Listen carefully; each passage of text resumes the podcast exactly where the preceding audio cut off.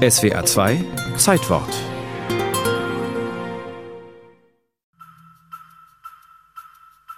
Eine Uhr tickt, eine Schachuhr.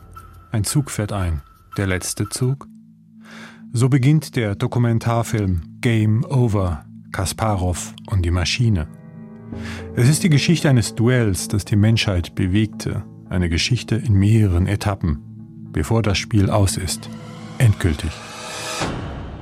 Garry Kasparov, gebürtig in Baku am Kaspischen Meer, war die dominierende Figur in der Schachszene seit Mitte der 1980er Jahre.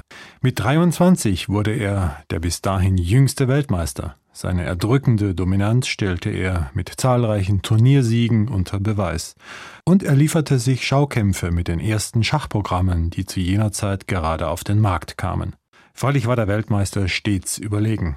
Kasparov, eine Art Muhammad Ali des Schachs, lästerte, die Programmierer sollten ihren Computern beibringen, früher aufzugeben, also schneller zu erkennen, wann eine Partie nicht mehr zu retten ist. Der damals größte Computerkonzern IBM nahm die Herausforderung an und entwickelte einen Superrechner nur um Schach zu spielen. 1996 trat Deep Blue an, benannt nach dem blauen Logo des Konzerns, und Deep Deshalb, weil das Programm pro Sekunde 100 Millionen Stellungen analysieren konnte. Doch diese Gedankentiefe reichte nicht aus. Kasparov gewann den Wettkampf mit 4 zu 2 und sackte ein Preisgeld von 500.000 Dollar ein. Computer bezeichnete er als dumme Maschinen, die nie an menschliche Kreativität und Flexibilität heranreichen würden.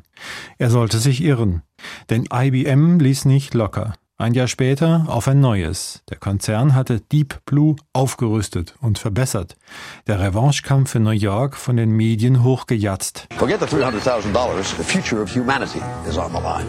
Die Zukunft der Menschheit stehe auf dem Spiel, die Kasparov eben verteidigen sollte. Und er tat dies nicht schlecht, zumindest am Anfang. Die erste Partie ging an ihn. Doch dann kam die zweite.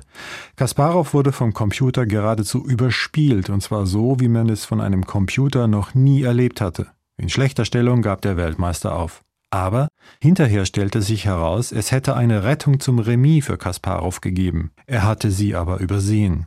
Das Paradoxe dabei, der Computer muss diesen Ausweg, wegen seiner Rechentiefe, auf dem Schirm gehabt haben. Warum hat er ihn also überhaupt zugelassen? Kasparov meinte, man habe ihn getäuscht. Typisch für sein Temperament, Ärger und Frust nahmen überhand.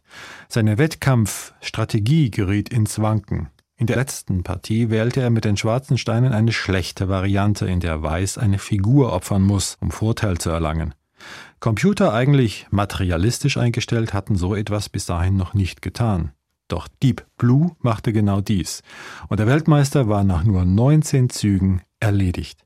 Kasparov mit den Nerven am Ende rannte aus dem Turniersaal. Später entschuldigte er sich und versuchte auch eine Rechtfertigung. We know how a machine plays. Put it in a competitive chess, put it in a wir wissen, wie eine Maschine spielt. Lassen Sie den Computer an einer fairen Begegnung teilnehmen, in der IBM ein Spieler und nicht gleichzeitig ein Sponsor ist. Dann werden wir sehen, was passiert. Ich schäme mich, was ich am Ende getan habe, aber es ist geschehen. Die Maschine hat nichts bewiesen. Am 11. Mai 1997 hatte eine Maschine den Schachweltmeister besiegt. Mittlerweile ist der Computer der wichtigste Trainingspartner für Schachspieler jedenfalls kein Gegner mehr. Schachprogramme tragen ihre eigenen Weltmeisterschaften aus. Und nur Spezialisten interessieren sich noch dafür.